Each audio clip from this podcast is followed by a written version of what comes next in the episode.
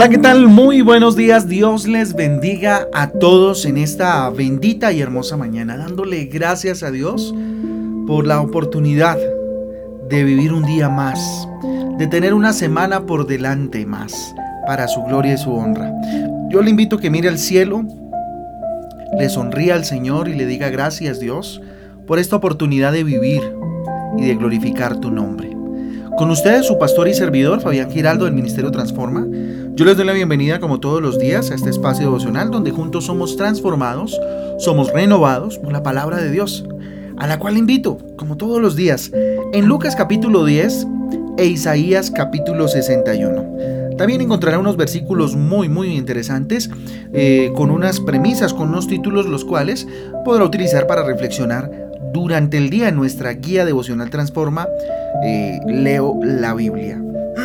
Muy bien. Yo les invito entonces a que vayamos a Lucas capítulo 10. Lucas capítulo 10. Ahí encontramos unas historias bien interesantes. Encontramos la misión de los 70, eh, cuando Jesús envía y delega eh, a 70 para que vayan y, lleven el Evangelio.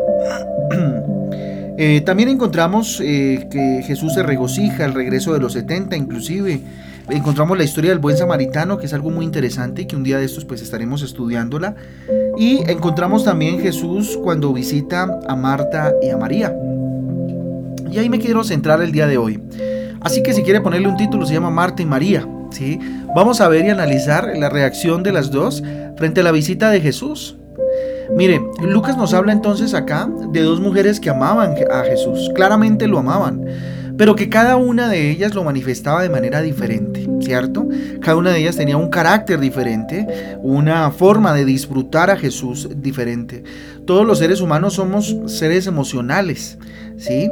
Y es por eso que podemos actuar de manera diferente de acuerdo a las circunstancias que puedan estar pasando a nuestro alrededor, lo que esté sucediendo, ¿cierto?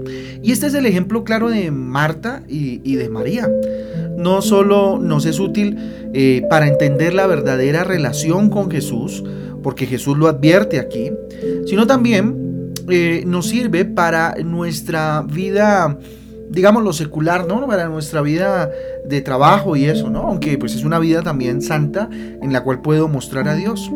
¿Por qué? En, este, e, en, en, la vida, digamos, académica, en tu trabajo o a donde quiera que vayas, ¿cierto? Miren, ya que muchos de, nosotros actuamos de, esta misma forma en cualquier lugar que nos, estemos eh, desenvolviendo. Vamos a ver entonces algunas de las características de Marta. Empecemos por Marta. En primera instancia veamos en el versículo 38 lo que dice. Aconteció que yendo de camino entró a una aldea y una mujer llamada Marta le recibió, dice, en su casa. ¿Sí? ¿Qué característica encontramos aquí en Marta? Que llamó a Jesús. Ella fue en quien recibió a Jesús en su casa. Era una mujer que estaba dispuesta a dar siempre, a dar, ¿no? A ofrecer, ¿sí? Y a dar eh, eh, precisamente, en primera instancia, el primer paso. Era muy hiperactiva. Se nota que era muy hiperactiva, que era muy...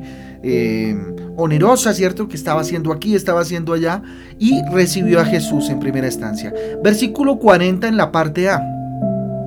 Ya Jesús entró, en el 39 dice, este tenía una hermana que se llamaba María, esta tenía una hermana que se llamaba María, y la cual sentándose a los pies de Jesús oía su palabra, dice. ¿Sí? Más adelante vamos a analizar un poco eso. Mire lo que dice entonces el versículo 40 en la parte A. Pero Marta se preocupaba con eh, muchos quehaceres, ¿sí?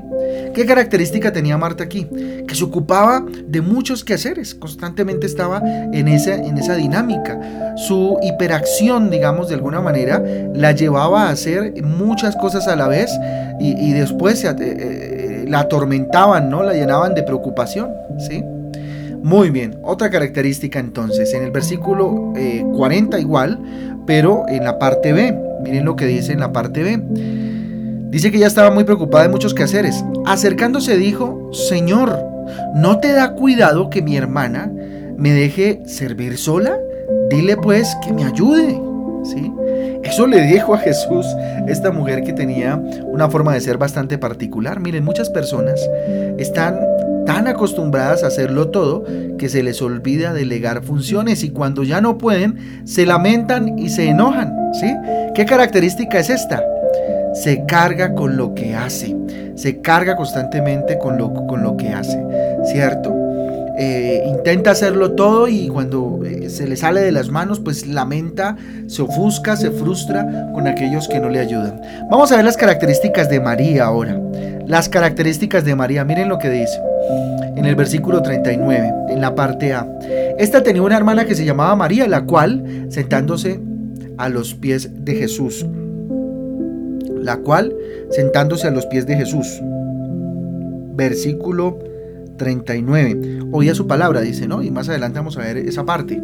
Pero entonces le gustaba disfrutar de la intimidad con Jesús, de lo que Jesús hablaba.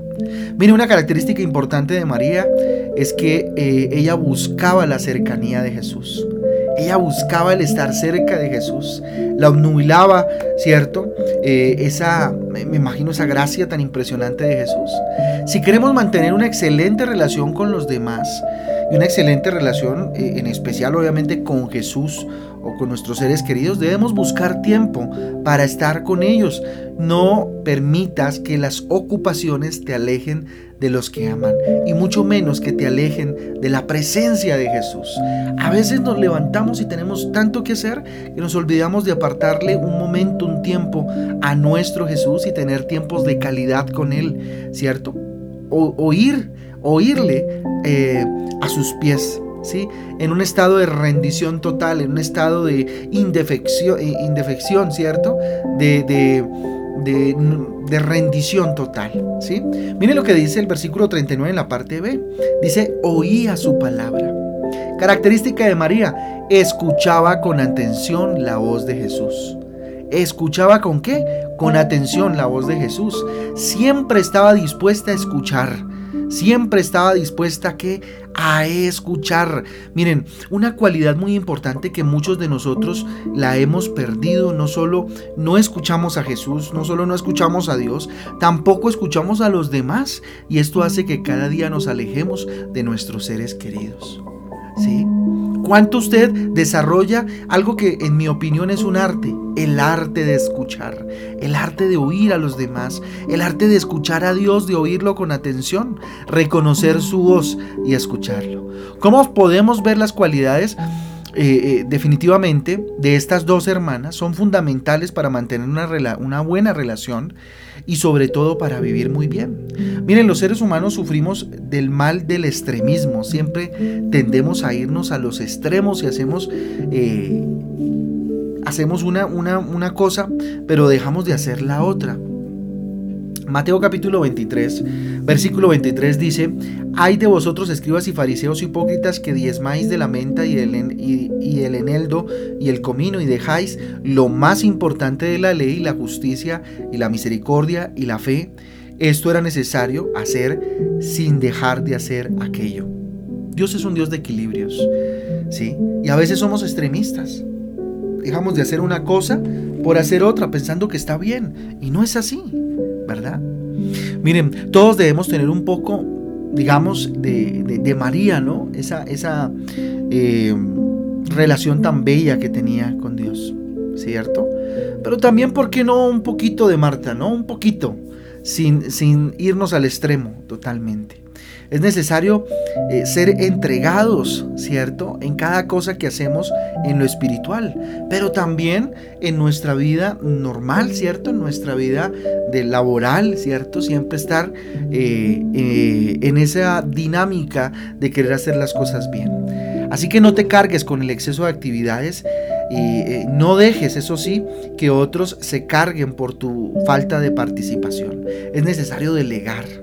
Acostumbra a planificar tus actividades diarias. ¿Sí? ¿Lo estás haciendo? Eso es una gran pregunta. ¿Planificas tus actividades diarias? ¿Sí? A veces no las planificamos y se nos hace tarde. Entonces miren que de esta forma eh, podremos hacerlo todo, pero en orden porque Dios es un Dios de orden y nosotros reflejamos la presencia de Dios en nuestras vidas. Por ende, el orden debe ser parte de nuestras vidas. Así que no descuides las cosas de Dios, claro que no, por prestar atención en las cosas, eh, digamos, seculares, llamémoslas así que hacemos, ¿cierto? Eh, lo normal, el trabajo, eh, los niños, bueno, todo esto que hace parte de nuestra vida. Eh, no debe permitir, se debe hacer obviamente, pero que no se convierta en una talanquera, un obstáculo para vivir nuestra vida espiritual. ¿sí? Tampoco descuides el área, el área espiritual, insisto, la palabra de Dios y el estar en la presencia del Señor constantemente. Ahí está entonces unos ejemplos bien especiales acerca de nuestra relación con Jesucristo. Yo les invito a que oremos y que le entreguemos este tiempo a Dios que le entreguemos esta semana, papá. Padre Santo, qué bueno es encontrarnos contigo, Señor.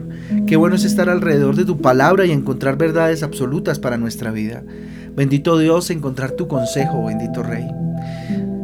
Yo le invito a que donde está usted le diga, Señor, yo me identifico con María, soy acelerado, bendito Dios, soy dinámico, Padre Celestial y a veces hasta olvido, bendito Dios, que debo orar, que debo buscarte, que debo leer la palabra, por tal vez, bendito Dios, estar en los quehaceres, Papito Santo, vivir ocupado, Padre Dios, que está bien, Papito Dios, pero ayúdame, Espíritu Santo, dígale, asísteme, Espíritu de Dios, para poder dar eh, la medida de tiempo, bendito Dios, de acuerdo a tu propósito, a cada cosa, bendito Padre.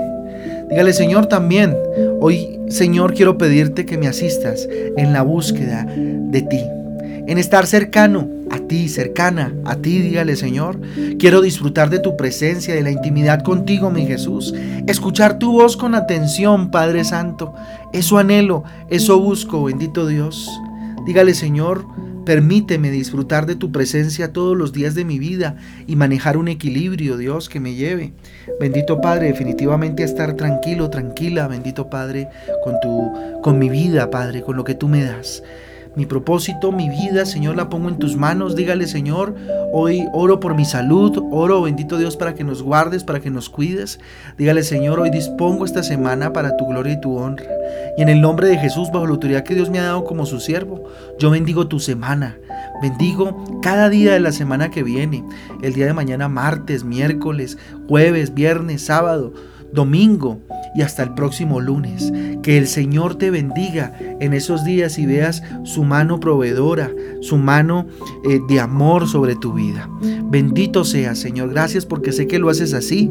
Gracias porque bendices a cada uno de los que hoy se alimenta con este devocional. Bendito Dios en audio. Les bendigo, Padre Santo, y te pido, Señor, eh, que por favor te quedes en medio de nosotros. Es en el nombre de Jesús y en el poder del Espíritu Santo que te hemos orado en acción de gracia, Rey.